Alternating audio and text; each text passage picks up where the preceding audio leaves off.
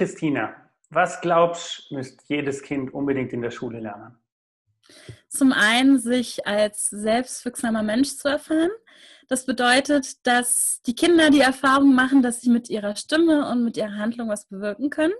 Das finde ich sehr, sehr essentiell, denn nur wenn man diese Erfahrung als Kind gemacht hat, dann traut man sich auch als Erwachsener Lebensschritte zu gehen und Entscheidungen zu treffen. Von daher finde ich das super, super wichtig, dass wir unseren Kindern schon in den ersten sechs Jahren die Möglichkeit geben, Dinge mitgestalten und mitentscheiden zu dürfen.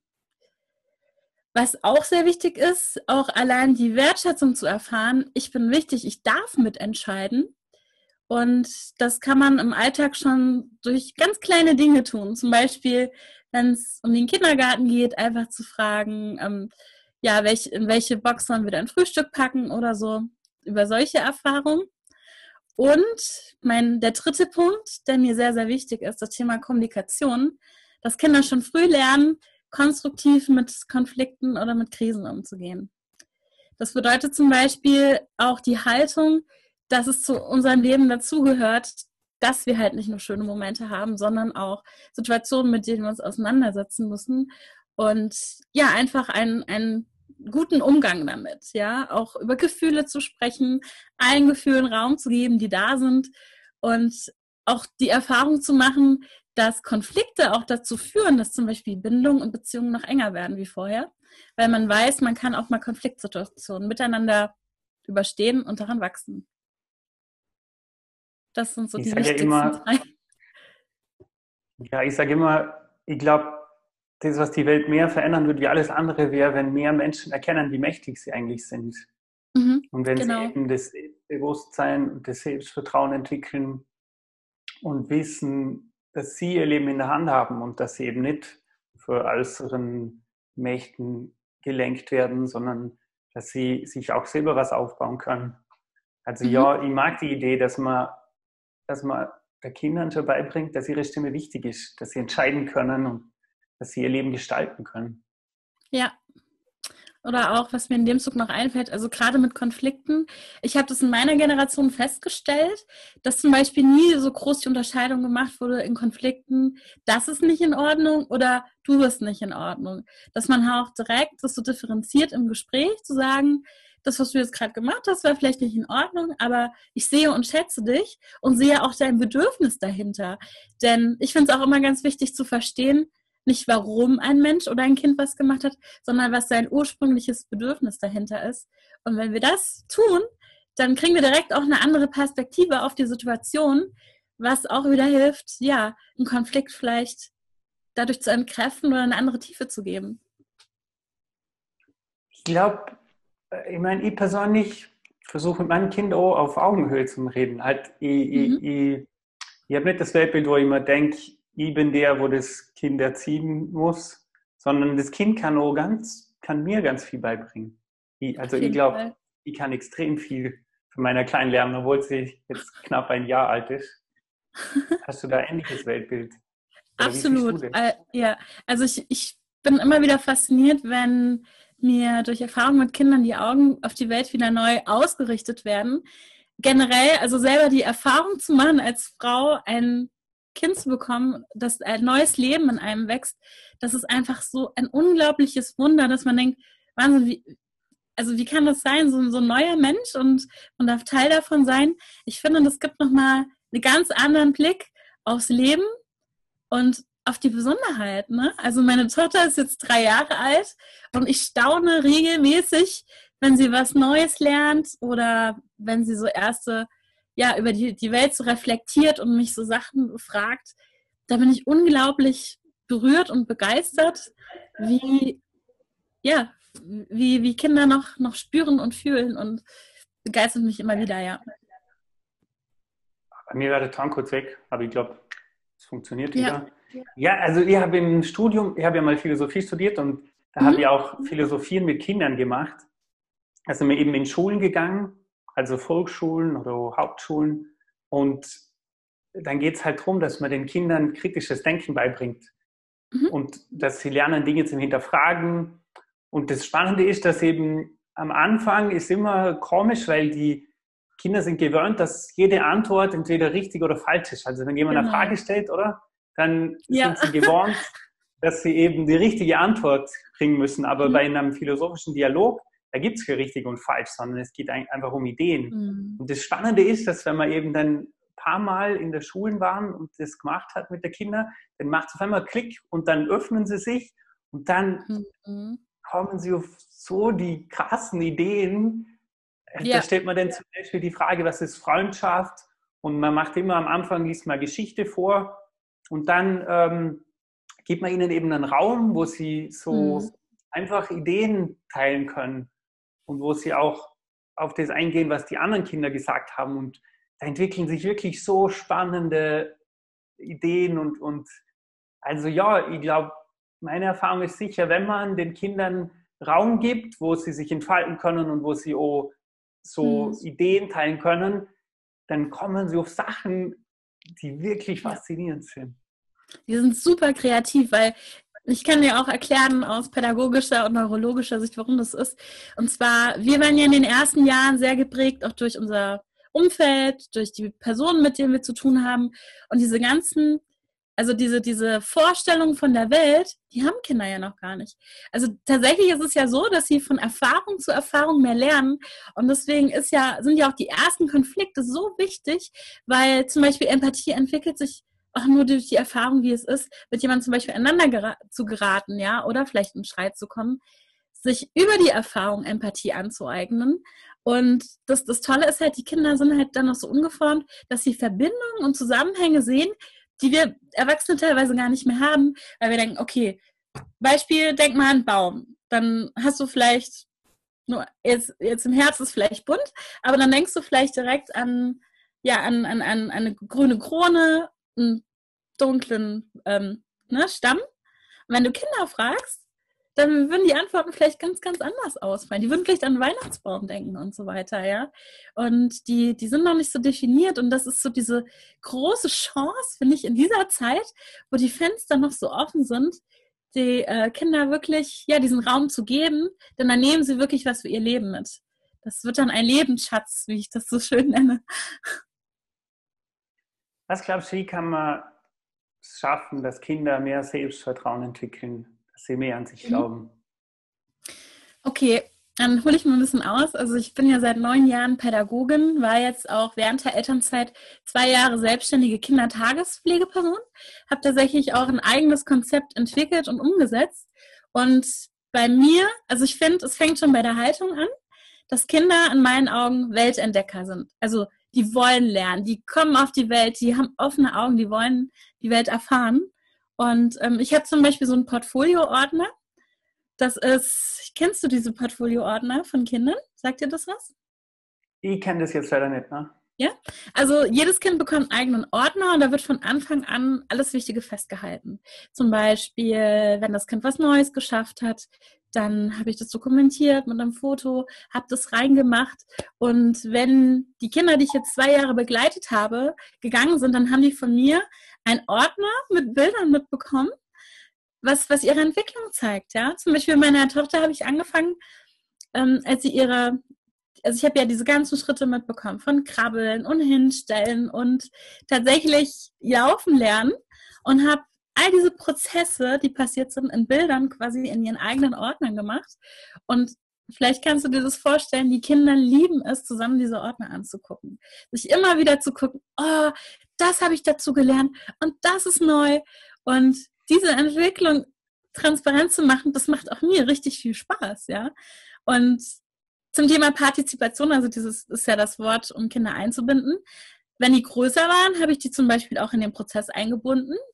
Dann, dann durften die die Fotos aussuchen, dann haben wir die ausgedruckt und durften mir helfen, das einzulaminieren und selber zu lochen. Das heißt, ich habe nicht nur ihre Entwicklung dokumentiert, sondern gleichzeitig habe ich sie auch mit eingebunden, Teil davon zu sein.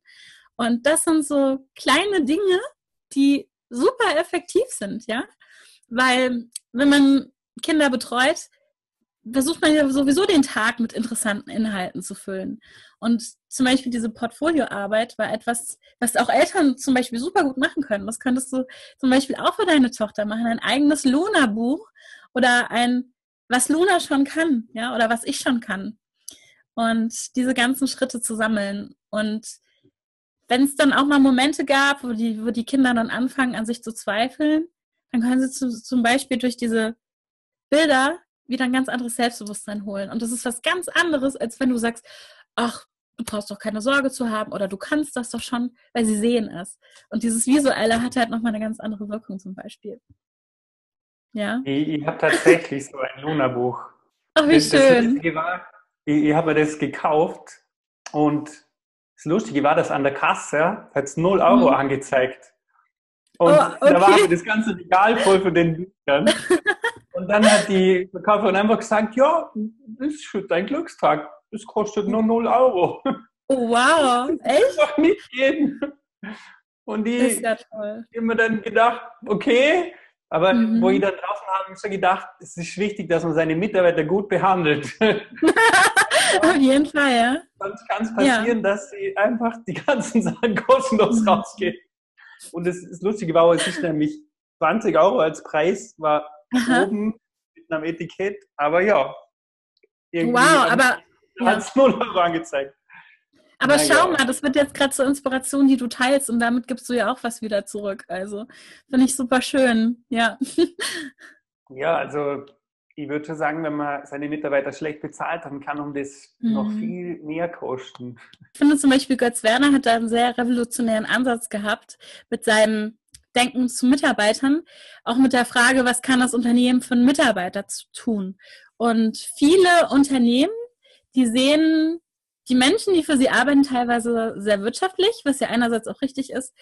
Aber es gibt halt auch noch diese andere Ebene, halt wirklich zu überlegen, ja, was bringt ein Mitarbeiter an Potenzial mit?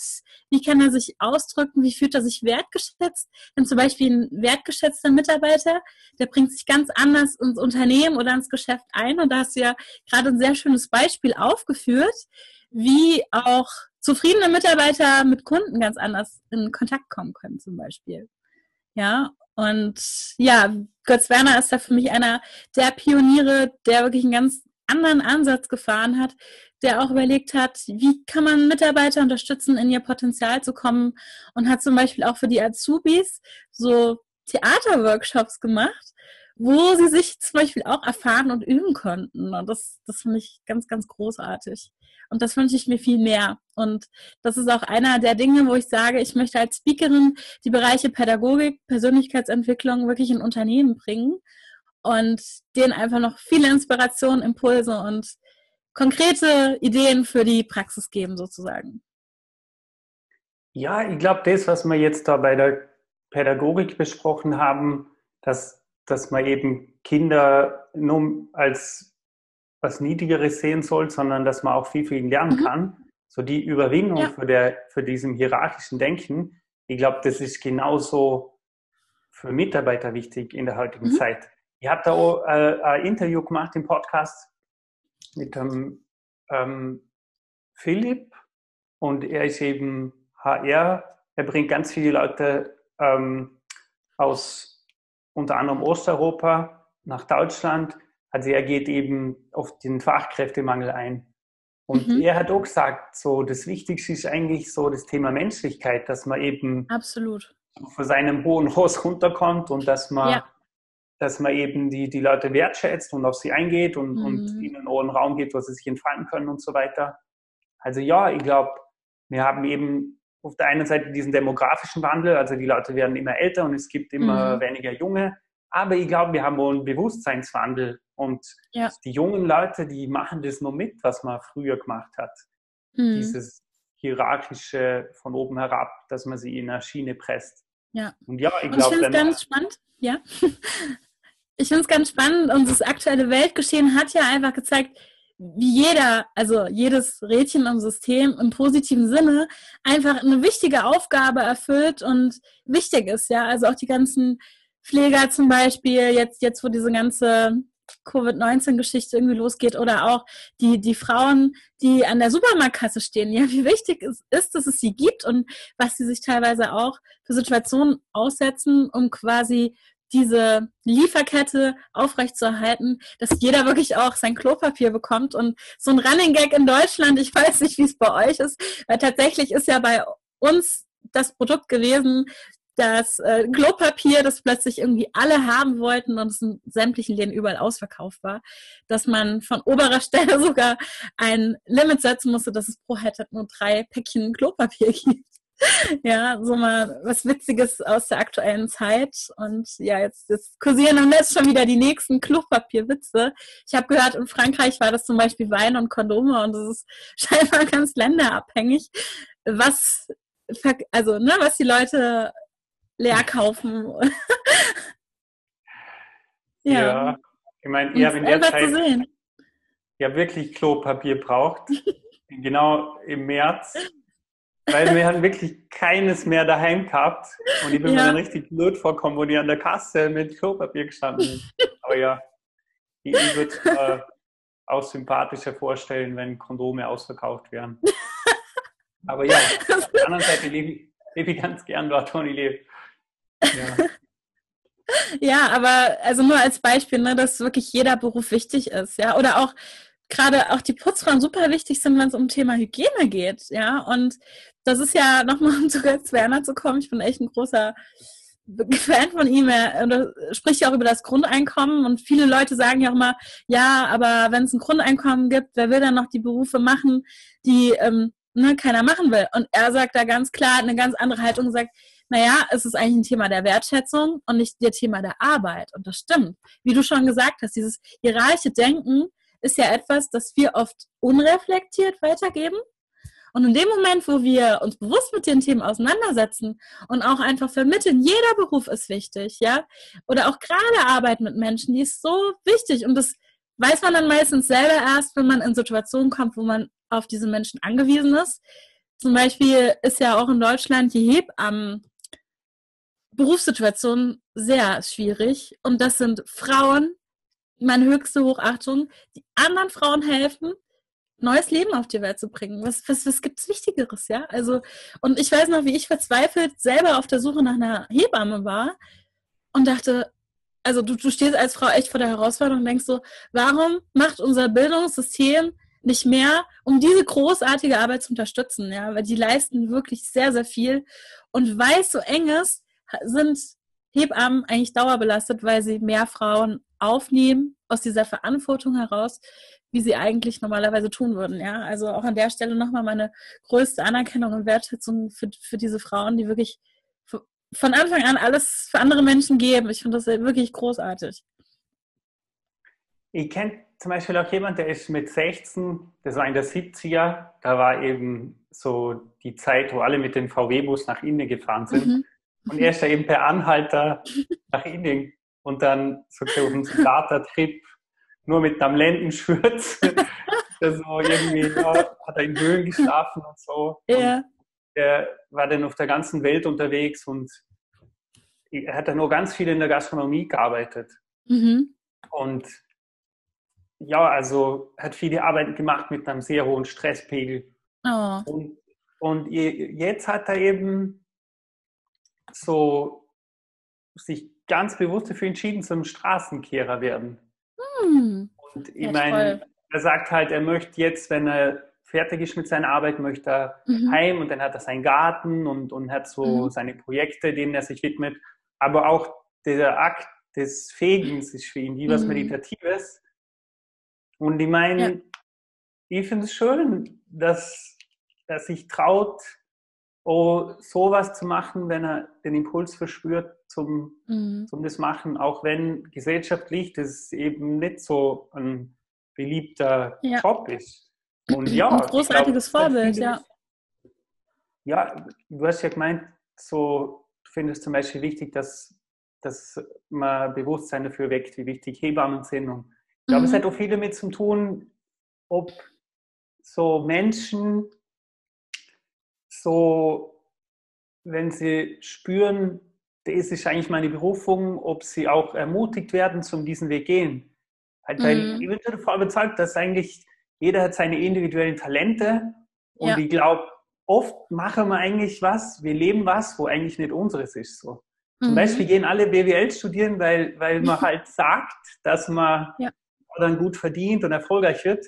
Weil in der Praxis mhm. gibt es dann so viel BWL-Absolventen, dass irgendwie ja, das Einstiegsgehalt extrem niedrig ist. Mhm. Mhm. Also meine, mein Schlüssel, damit auch so, damit es auch mehr Facharbeiter gibt, wäre, dass man den ja. Menschen die vermittelt, dass sie sich trauen können, das zum mhm. Leben, wo sie spüren, dass es das Richtige ist. Genau. Was, was ist für die ein Schlüssel, der uns dabei hilft, zum uns selbst verwirklichen? oh, ähm, ich würde gerne noch mal weiter vorher anfangen, weil du ja gesagt hast, also man wird ja vom Leben, sag ich mal, oder vielleicht auch vom Elternhaus schon so eine Richtung konditioniert, was, was sicheres zu machen, ne? Und ja. bei mir war das ähnlich, weil ich wollte eigentlich direkt nach der Schule ein FSJ machen, also ein freiwilliges soziales Jahr im Kindergarten, hatte auch schon alles sicher. Und dann kam mein Vater und hat gesagt, das ist wirklich ein Jahr deines Lebens verschwenden, mach doch eine Ausbildung. Und damals war ich noch sehr beeinflussbar und habe dann auch erstmal Bewerbung geschrieben, habe dann also mich als Kauffrau für Bürokommunikation beworben, habe dann auch gearbeitet bei einem großen Baukonzern in Frankfurt bei Hochtief. War eine super tolle Zeit, aber ich habe einfach gespürt in mir, diese, dieser Wunsch, zum Beispiel mit Menschen zu arbeiten, der ging nicht weg. Und es hat ganz viel Mut von mir gebraucht zu sagen, okay, ich spüre, da, da ist noch mehr in mir, was raus will. Also von daher würde ich sagen, ein Schlüssel ist tatsächlich Mut. Und vielleicht, naja, vielleicht fängt man schon vorher an, mit dem, das Gefühl wahrzunehmen und zuzulassen, zu sagen, oh, ich spüre, da passt was für mich nicht. Und das machen die meisten Menschen, die schieben das erstmal weg, weg, weg. Es ist unangenehm, versuchen weiterzumachen, vielleicht ein Jahr, fünf Jahre, zehn Jahre. Und dann kommt meistens sowas, was du ganz toll in deinem Intro erzählt hast, dass zum Beispiel ein Schicksalsschlag passiert oder ein Unfall und plötzlich wird das ganze Leben, das ganze Denken auf den Kopf gestellt. Man fängt an zu überlegen, was ist mir eigentlich wichtig im Leben oder warum war mir das wichtig? Ist es überhaupt was gewesen, was mir persönlich wichtig war oder was vielleicht mein Umfeld oder die Gesellschaft gesagt hat, dass es wichtig ist? Und eine Methode, die ich großartig finde, die mir auch immer wieder hilft, ist zum Beispiel Coaching. Ich habe damals ehrenamtlich auch Seminare betreut für einen Veranstalter in Frankfurt. Und so wurde ich dann auf Angelika Gulde aufmerksam. Und sie ist die erste Berufsfinderin, also Berufsfinderin-Coach in Deutschland gewesen, die zum Beispiel, wo du auch hingehen kannst oder auch zu den anderen Coaches, die sie ausgebildet hat, die gucken, so, was sind deine essentiellen Dinge im Leben? Was hat dir als Kind Freude gemacht? Was, was ist es das, was dich ausmacht und begeistert? Und diese roten Fäden, die ja in jeder Biografie von uns allen sind, quasi zusammenzuführen und zu gucken, ja, was ist deins im Leben? Und ich habe mich dann auch für die ganzheitliche Coaching-Ausbildung entschieden und bin ja jetzt seit fünf Jahren auch Coach und das hilft mir oder meiner Familie oder meinen Klienten, die ich habe, tatsächlich wieder erstmal der erste Schritt zu sich selber wiederzukommen in die eigene Mitte.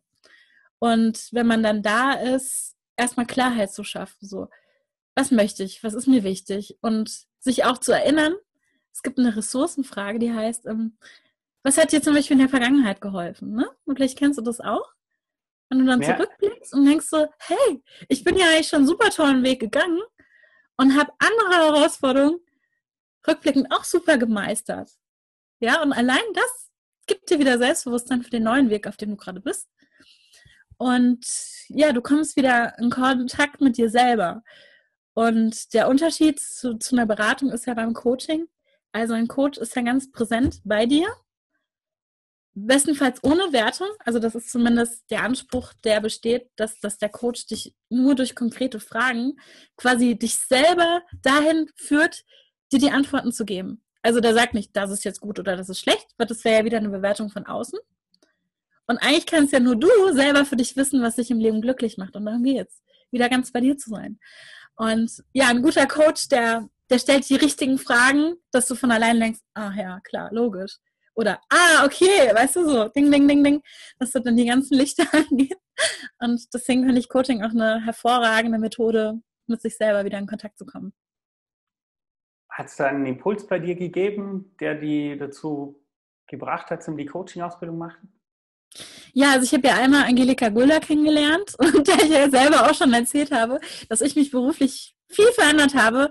Also wenn ich jetzt mal zusammenfasse, Kauffrau für Bürokommunikation, Pädagogin, Coach, Kindertagespflegeperson, ähm, dann habe ich vor einigen Jahren auch mal ein Kinderbuch geschrieben und veröffentlicht, aber das, ja, genau. Und ähm, zum Beispiel habe ich jetzt auch eine Speakerin-Ausbildung gemacht, dass dieses, dass es absolut okay ist, vielseitig zu sein. Ja, also zum Beispiel, sie hat erzählt, dass sie auch 40 verschiedene Jobs gemacht hat und immer überlegt hat, was ist. Aber nicht aus so einer Rastlosigkeit, sondern weil einfach so viel Potenzial in ihr drin war, was raus wollte, dass sie ähm, am Ende gesagt hat, sie kreiert sich was Eigenes. Und kennst du den Begriff Scanner-Persönlichkeiten? Hast du schon mal gehört? Ja, ja, ja. Ja, kennst du das? Und ja, Scanner-Persönlichkeiten sind halt Leute, die sich für viele Sachen interessieren. Genau. Oder? Ja, und auch eine unglaubliche Vielfalt oder auch diese Brücken zu Themen bauen können.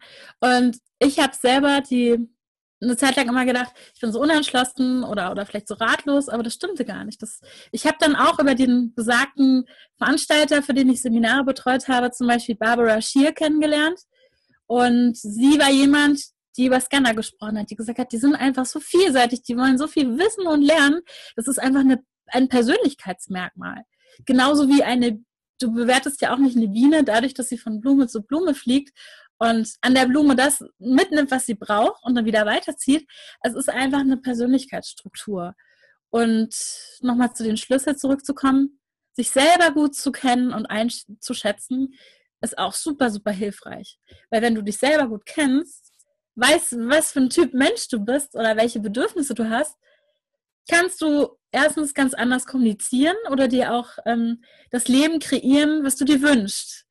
Und das ist jetzt wieder eine tolle Brücke zu deinem Podcast, weil du ja auch sagst, ähm, du siehst unglaubliches Potenzial für die Menschheit und ja, oder auch, auch diese potenzielle Entwicklung für die eigenen Menschen und diese Frage, wie wir selber dieses Leben kreieren können. Ne? Und das fand ich jetzt auch ganz, ganz schön, so auf deinen Podcast bezogen, dass du das ja auch machst, dass du quasi Menschen inspirierst, dadurch, dass du mit anderen sprichst und einfach mögliche Ideen oder Impulse weitergibst, wie man da sein eigener Gestalter werden kann. Ich finde es spannend, aber ich kriege auch jetzt schon einige Zuschriften von Leuten, die sich eine bestimmte Folge anhören und sich voll gut identifizieren können und dann sagen, hey, vielen Dank, das hat mir voll was gebracht, ja. das hat mir, mir Mut geben zum weiter meinen Weg gehen. Mhm. Und ich meine, oder das, was du jetzt gerade gesagt hast mit den Scanner-Persönlichkeiten, also ich kann, ich kann das voll gut nachvollziehen, weil ich auch, wir, wir haben ja immer die Frage gestellt, so, was quasi soll ich werden oder was soll ich machen mhm. in meinem Leben? Ja. Und wir haben aber ganz viele Sachen interessiert und ich habe mhm. viele verschiedene Sachen ausprobiert.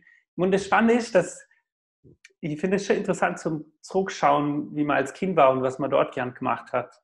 Und ich ja. habe als Kind habe ich schon Webseiten aufgebaut und wow. da hat mich Online-Marketing schon fasziniert und ich habe halt so, ich habe immer davon geträumt zum, zum was aufbauen im Internet, wo, wo, wo ja, wo finanziell was abwirft. Und jetzt irgendwie, ja, ist das schon, ich habe ja auch eine Digitalagentur, aber nebenbei mhm. baue ich, habe ich auch verschiedene Projekte. Und ich habe jetzt eigentlich den Traum erfüllt, mhm. den ich als mhm. Kind gehabt habe. Schon irgendwie wow. Aber ich habe auch Philosophie studiert und Religionswissenschaft mhm. und Germanistik und ganz viele Sachen. Und ja. mein, ich habe mir immer, immer die Frage gestellt, so, ja, was quasi soll ich, soll ich beruflich machen? Was mhm. will ich werden? Und ich glaube, wenn ich mit meinem Teenager ich sprechen könnte, dann würde ich mhm. ihm erklären, du musst nicht, du, du wirst nie beantworten können, was du werden willst. So, du, einfach, ja. so, du musst einfach weitergehen. Richtig. Und wenn du irgendwo spürst, dass es, dass es dass für was brennt, dann mhm. geh mehr in die Richtung, geh tiefer, so, geh so tief wie, wie möglich. Ja. Und wenn aber genau. den Impuls hast, dass es jetzt vorbei ist, dann mach das nächste. Und mhm. ja, ich glaube, wir dürfen da ruhig mehr im Moment leben und ich sehe jetzt ja. voll, dass alles, was ich angefangen habe in meinem Leben, wie zusammenkommt. Und genau. Voll das schöne Bilder. Puzzleteile. Wie kleine das Puzzleteile. alles erfolgreicher so. Also alles stützt ja. sich auch gegenseitig. Ich meine, die, genau. die, die, Perspektive, wo ich durch mein Philosophiestudium gekriegt habe, hilft mir jetzt mhm. extrem für die Marketing-Sachen auch. Mhm. Und ja, was, wenn du jetzt dir vorstellst, dass nochmal mit deinem Teenager ich sprechen könntest, es was, wo ihm raten würdest? Oder gibt es was, wo gerne früher erkannt hättest? ich würde erstmal sagen, du bist absolut gut und okay, so wie du bist, weil ich auch ein sehr feinfühliger Mensch bin und immer auf der Suche nach mir selbst, weil ich, ich wollte mich immer verstehen und habe das Gefühl, ich habe diese Antwort nicht gefunden. Und ich habe zum Beispiel mit 18 eine Frau kennengelernt, die sich mit Hochsensibilität beschäftigt. Und ich weiß heute zum Beispiel von mir, auch dank der Coaching-Ausbildung, ich bin ein Typ Fühler. Da gibt's ja diese MBI-Typentests, ne? Das, und ähm, ein Gast von dir hat auch schon mal drüber gesprochen, meine ich, diese, diese Persönlichkeitstests mit diesen 16 verschiedenen. Und ich weiß zum Beispiel, ich bin der Typ Fühler. Und wenn mit diesem Bewusstsein einfach zu wissen, okay, es gibt Menschen, die sind feinfühliger, das ist in Ordnung so. Und ja, dass, dass ich meinen Weg schon finden werde. Einfach sich selber treu bleiben, in sich selber reinspüren, mit jeder Erfahrung wachsen und dass der Weg von alleine entsteht. Also ja, Vielleicht auch ähm, die Botschaft, dass ich es verdient habe, glücklich zu sein, weil das glaube ich zutiefst, dass jeder Mensch das einfach verdient, glücklich zu sein. Und auch aus einem ganz unegoistischen Grund, weil wenn du glücklich bist, dann gibst du auch anderen Menschen ganz viel. Dann hast du automatisch eine Präsenz und eine Ausstrahlung, die anderen Menschen auch was gibt. Also, wenn du dich nicht traust, für dich selber glücklich zu sein, dann machst für dein Umfeld, für deine Familie, für deine Freunde. Denn ja, das, das sprüht Funken und diese Funken stecken andere Menschen an und können auch anderen Menschen die wichtige Botschaft geben. Es ist absolut glücklich zu sein und es ist absolut okay, so zu sein, wie man ist. Ja, ich glaube, es ist schon gut, wenn man unglücklich ist. So. Also es gibt auch Phasen, oder? Wo man in so einer mhm. Transformation sich befindet. Und ich finde, es ist genauso gut. Und ja. wenn man eben hinschaut, ist es, glaube ich, immer so, dass Leben einem was sagen will. Mhm. will einem nur einen Punkt zeigen, den man eben lernen darf, um auf, die, genau. auf den nächsten Level zu kommen. Und ich danke dir total, dass du das gerade sagst, weil dieses Glücklichsein, also es gibt ja auch diese toxische Positivität, quasi nach dem Motto versucht man zufrieden zu sein. Und das ist genau das, was ich ja auch als Coach quasi rüberbringen will, dass es total wichtig ist, dahin zu gucken, wenn halt was klemmt. Und dass diese Gefühle wichtige Wegweiser sind. Weil die Momente, die sich für mich irgendwie schwer oder schlecht angefühlt haben, sind wirklich die Momente gewesen, in, in denen sich was verändert hat, wo ich auch anderen Menschen Mut machen will, zu sagen, hey, du hast so eine, so ein tolles Navigationssystem in dir drin, das sagt, stopp, mach mal, mach mal Pause. Irgendwas stimmt jetzt gerade nicht, ja. Und ich habe zum Beispiel auch, also zum Thema Coaching nochmal zurückzukommen, ein Freebie auf meiner Webseite unter dem Punkt Coaching. Das ist diesen Lebenstraumkuchen. Ich weiß nicht, kennst du dieses System, dass man die verschiedenen Bereiche des Lebens von 1 bis 10 quasi kategorisieren kann, wie man sich gerade fühlt? Zur Standortbestimmung. Das ist so ein gängiges Coaching-Tool. Und okay. ich habe für mich die das, die, ähm, das eigene so ein bisschen daraus entwickelt. Ich nenne das ähm, Lebenskompass Steuerrad. Also es geht gar nicht um die Wertung, ist 10 jetzt gut oder schlecht, sondern es dient einfach der Standortbestimmung zu sagen, okay, wie fühle ich mich gerade, warum fühle ich mich so? Und dann mit den Ergebnissen quasi das Steuerrad wieder in die Hand zu nehmen und zu bestimmen. Und ich fand es auch wunderschön, dein Beispiel in dem Intro von deiner Bekannten, die sich ähm, die den Unfall hatte und dadurch so einen Mehrwert für sich draus gezogen hat. Ja, also wollte ich auch nochmal sagen, dass ich dir sehr für dieses Beispiel danke, weil ich glaube, das kann ganz vielen Menschen einen tollen Impuls setzen. Ja, ich glaube, alles ist immer eine Frage der Perspektive. Und genau. Also äh, mein Lieblingsprofessor, der hat immer das Bild gebracht, dass wenn eben zwei Leute sich ein abstraktes Bild mhm. anschauen mhm. und zwar eben Mr. Positiv und Mr. Negativ, dann sehen beide was anderes. Aber das, was sie sehen, sagt mhm. eben viel über sie selber aus. Ja, und ja ich glaube, ich meine, es ist, ist gerade in den momentanen Zeiten ist es schwierig, weil ja, es gibt schon viele, die haben eine negative Sicht gegenüber der Zukunft, was mit den mhm. momentanen Ereignissen zu tun hat. Also, wo wir den Podcast aufgenommen haben, ähm, es war jetzt gerade am Wochenende oder am Montag war in Wien, da das Attentat und, und seit gestern ist in Österreich so Ausgangssperre wegen Corona nach 8 Uhr. Ich meine, ein Freund echt? von mir, der installiert Alarmanlagen und Aha. die merken zum Beispiel extrem, wie jetzt mehr Anfragen reinkommen bezüglich mhm. Alarmanlagen, weil die Leute Angst haben. Und ich meine, das war natürlich vor zwei Jahren mit der Flüchtlingskrise, was mhm. auch extrem. Und ja, aber ich glaube, wenn wir Angst haben und ein negatives Zukunftsbild, dann erleben wir, dann werden wir das so erleben, dann, dann, dann machen wir auch Dinge, die eben auch dazu führen, dass die Zukunft mhm. negativ wird. Und ich ja. glaube, wenn man jetzt Ängste hat, ist wichtig, dass man sich Zeit für sich selber nimmt und mhm. das auflöst und dass man dann wieder sich dafür entscheidet, dass man eben eine positive Zukunft hat und das auch visualisiert und, und auch von seinen Emotionen her mehr ins Vertrauen geht. Weil ich bin davon überzeugt, dass gerade wenn man in einer schwierigen Situation ist, dann braucht man umso mehr so die mentale Kraft, genau. die einen zu, zum Positiven lenkt. Mhm. Ja, da schreibe ich alles. Und in dem Fall auf deiner Website, da finde ich ein Tool, wo man hilft zum, zum so meine momentane Situation besser mhm. zum Erkennen und Verstehen. Ja, also mir war es halt auch wichtig, das wirklich als Freebie draufzustellen, um auch einfach vielleicht die Hürde zu nehmen, sich mal mit sowas auseinanderzusetzen. Ja, weil wenn man jetzt denkt, so, hm, Coaching, ist das was für mich? Oder, ne, also das können die Leute ja ganz, ganz für sich einfach machen und brauchen ja mich oder erstmal keinen anderen Mensch dazu. Es geht einfach darum, so eine Möglichkeit und so ein Bewusstsein zu schaffen, was Coaching zum Beispiel für einen leisten kann. Ja, und quasi, wenn, wenn du jetzt dieses, dieses Steuerrad quasi selber ausfüllst, dann coachst du dich in dem Moment ja auch selber, weil du fängst ja an, automatisch Fragen zu stellen. Okay, ich habe jetzt zum Beispiel im Bereich, sag ich mal, was Unverfängliches, Natur, habe ich jetzt vielleicht nur sieben Punkte von zehn. Es kann aber auch sein, dass du mit diesen sieben total zufrieden bist, dass du sagst, ja, ich, ich muss es gar nicht auf zehn haben oder weil zum Beispiel andere Bereiche bei mir Priorität haben. Aber auf jeden Fall gibt halt dieses, dieser Lebenskompass, dieser Steuerrad, dir etwas an die Hand, über das du reflektieren kannst, ja. Und deswegen bin ich da auch ein ganz großer Fan von.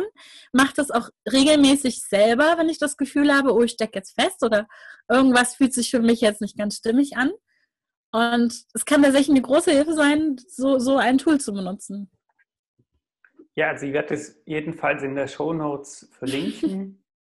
Gerne. Was gibt es sonst noch für Kanäle, wo ich mehr über dich und dein Coaching-Angebot erfahren kann? Also ich bin zum Beispiel ein großer Instagram-Fan und da auch sehr präsent. Ich poste zum Beispiel auch selber Zitate, die ich geschrieben habe oder ähm, ich muss auch sagen, die, die Postings, die ich mache, die entstehen quasi auch immer aus der Inspiration in dem Augenblick. Ich habe vielleicht ein Gespräch mit einer Mutter, die mir erzählt, oh, ich habe gerade Schwierigkeiten, Beruf und Familie unter einen Hut zu bringen. Und dann denke ich, hey, das sind auch Themen, die andere Menschen betreffen, die auch einen großen Mehrwert bieten können. Und dann schreibe ich zum Beispiel über so ein Thema. Oder ich habe auch zum Beispiel einmal einen Post gemacht zum Thema, dass ich Pädagogen als Führungskräfte der Mitarbeiter von morgen sehe, zum Beispiel. Solche Gedanken, die ich dann auch teile. Oder halt auch so explizite, Sachen wie jetzt zum Beispiel dieses Freebie, also Instagram. Dann habe ich jetzt vor kurzem auch meinen eigenen Podcast Lebensschritte finden und nee, Lebensschritte gehen und Lebensschätze finden, genau gestartet. Und spreche auch darüber, wie aus Lebenssituationen auch Lebensgeschenke werden können, so wie du das ja auch ganz toll in deinem Podcast machst, finde ich. So diese, diesen Perspektivwechsel herstellen. Auf Facebook bin ich auch, aber ich muss sagen, das ist nicht so das Medium. Also am besten erreicht man mich tatsächlich über die Webseite, über Instagram oder über meinen anderen Account, meinen Anchor-Account. Ja, das sind so die Kanäle, auf denen ich mich am liebsten bewege und auch interagiere mit meinen Followern. Ja, also ich werde das alles in der Show Notes verlinken. Ich kann mhm. nur empfehlen, sich das anzuschauen. Christina, es hat mich extrem gefreut. Vielen Dank für deine Zeit, vielen Dank für das spannende Gespräch. Ja, ich, ich danke dir auch. Und ich habe ich hab noch eine kleine Überraschung für dich, wenn du möchtest. Und wow. zwar, ähm, ich bin Oratorin für, für Glückskekse und ich habe uns heute einfach mal einen mitgebracht und wollte mal wissen, welchen Spruch da drin ist. Eigentlich wollte ich den vor dem Podcast aufmachen. Ich dachte aber, vielleicht ist es viel witziger, wenn wir den gemeinsam jetzt öffnen und gucken, was für eine Botschaft drin steht. Ein Glückskeks. Ja, das ist Happy, der erste Schokoladenglückskeks der Welt und auch der leckerste, den ich kenne. Und Jö. ja, es gibt einen Coach, der, also nicht, nicht ich, aber der hat quasi das Projekt ins Leben gerufen und ich durfte jetzt auch ein paar Sprüche einreichen und ich finde es immer wieder spannend zu gucken, ja, welche Message drin ist. Hast du Lust? Yes, let's do it. Okay. Also. Was, was sagt der Glückskeks?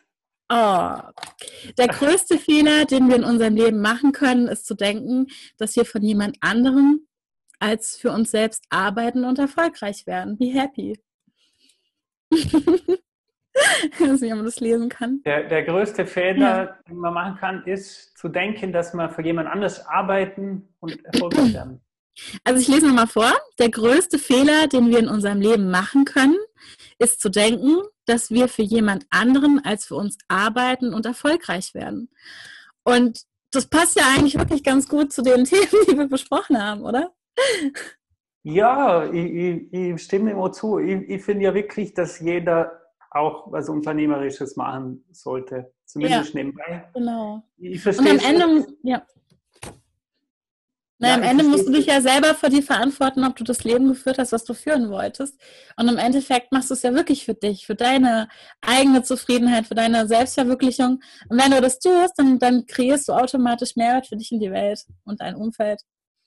Ja. ja und gerade auch in der heutigen Zeit. Ich könnte auch, ich könnte auch was, wo es noch nicht so offiziell bekannt gegeben wurde, könnte ich teilen. Und zwar ähm, ah ich, ich habe ja auch meine Digitalagentur und beschäftige mhm. mich schon lange mit dem Aufbau von Verkaufsprozessen für Kunden, vor allem für Online-Coaching und Coaching-Programme. Aber mhm. ja, ich meine, ich habe mein System eigentlich auf den Permakulturprinzipien aufgebaut. Und ich meine, das, der größte Unterschied für der Permakultur zur industriellen Agrarwirtschaft ist eigentlich das Weltbild.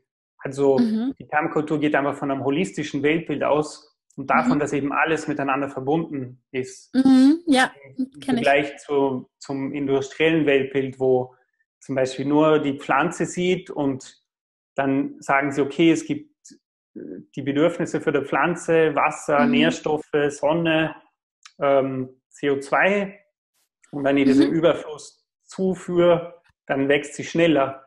Das ist eben ah. so für mich ein sehr lineares, mhm. materialistisches Weltbild und, und ich meine, wenn man zum Beispiel chemischen Dünger verwendet, also wenn man eben diese Sachen in Überfluss zuführt, dann führt es dazu, dass die ganzen Mikroorganismen sterben. Mhm. Und dann spüren die Insekten, dass der Boden tot ist und oh. gehen eben alle auf das Feld. Und dann muss man eben zum Beispiel Pestizide einsetzen. Mhm. Und ja, ich glaube, dass auch unser, unser klassisches so kapitalistisches System mhm. baut schon auf so einer materialistischen Weltbild auf. Und das, was ich jetzt eben machen möchte, ist sowas wie ein Permakultursystem erklären, nicht zum Garten mhm. aufbauen, sondern zum sicher Unternehmen aufbauen. Wow. Also Weil, richtig Thema Nachhaltigkeit. Ja, ich meine, die Idee für Permakultur war auch, dass jeder sich seinen eigenen Garten im Hinterhof aufbauen kann. Mhm. Und zwar auf eine Art, die, wenn es mal aufgebaut ist, ohne viel Energie und ohne viel zeitlichen Aufwand, einfach einen Ertrag erwirtschaftet. Also mhm. in dem Fall Früchte und Gemüse. Und so wird man auch unabhängig vom System, vom Handel. Mhm. Und ich möchte eben zeigen, wie man sich unternehmerisch was aufbauen kann, wo, wenn es mal aufbaut ist, eben auch mit möglichst wenig zeitlichem Aufwand die Probleme für andere Menschen löst und somit auch ein finanzielles Einkommen generiert. Und ich meine, wow. es ist natürlich der Aufbau für den Ganzen ist, mhm. ist mit Schweiß und Tränen verbunden. Jeder, der ich sagt, dass er über Nacht sowas aufbauen kann, ja. ist einfach nicht ehrlich. Aber ich bin davon überzeugt, dass jeder mhm. eben sich was aufbauen kann, wo gerade im Bereich Informationsprodukte, also Online-Kurse oder Coaching-Programme oder auch Dienstleistungen, jeder kann sich was aufbauen, wo mhm. eben auch Einkommen generiert und so wird man auch unabhängig für den wirtschaftlichen Hoch und Tiefs, die es in der Welt so gibt. Also mich hast du schon absolut begeistert davon und ich bin jetzt schon ganz neugierig, welchen Content du da kreierst und ja, freue mich, wenn du mich und andere auf dem Laufenden hältst, weil ich sehe das genauso wie du. Also mit mit Bewusstsein und, und Nachhaltigkeit halt auch wirklich zu überlegen, was geht's wirklich und wie kann ich mein eigenes Ding machen. Und ich bin jetzt schon ein Fan davon. ganz toll, Thomas. Ja, ich glaube, es ist schon Zeitgeist so. Es ist ganz ja. wichtig, dass jeder eben so auch Verantwortung übernimmt. Mhm. Ich meine, wir haben jetzt eine wirtschaftlich schwierige Situation, aber das, ich hoffe, dass es für viele ein Impuls ist, zum eben sagen, mhm. okay, ich baue mir jetzt was Eigenes auf. Ja. Und ich meine, ich zum Beispiel in der Nische Online-Kurse habe jetzt viel mehr Anfragen, weil alle mhm. jetzt Online-Kurse machen wollen. Mhm. Und ich ja. meine, es gibt natürlich schon Verlierer durch die Corona-Situation. Mhm. Aber auf der anderen Seite gibt es auch Gewinner, die jetzt ja. viel mehr Anfragen kriegen. Und ja, ich glaube, wenn wir eben Verantwortung übernehmen, dann können wir auch diese mhm. Chancen uns bewusst machen und uns auch finanziell viel breiter aufstellen und ja, erfolgreich werden. Nicht trotz ja, der Krise, sondern wegen der Krise. Also, wegen ja. der Krise, genau. Krise als Chance. Für den Perspektivwechsel. Es macht einfach so viel Freude, sich mit dir zu unterhalten. Ich glaube, ich könnte noch stundenlang mit dir sprechen. Ja, ganz toll. Mir geht's gleich. Vielleicht machen wir ja zweite Folge. Aber jetzt will ich nochmal ganz vielen lieben Dank sagen, Christine. Das hat mega viel Spaß gemacht. Es wird viel ja, mir auch. Folge mit Christina geben. Ja. Und ja, freuen. vielen Dank auch an unsere Zuhörer. Vielen Dank für eure Aufmerksamkeit. Es würde mich sehr freuen, wenn ihr einen Podcast äh, Bewertung hinterlässt. Das wird wirklich helfen, zum, zu unsere Botschaft mehr in die Breite zu tragen. Vielen Dank für eure Aufmerksamkeit. Das war es soweit für uns. Ich sage Tschüss und bis bald. Dankeschön. Bis bald. Tschüss.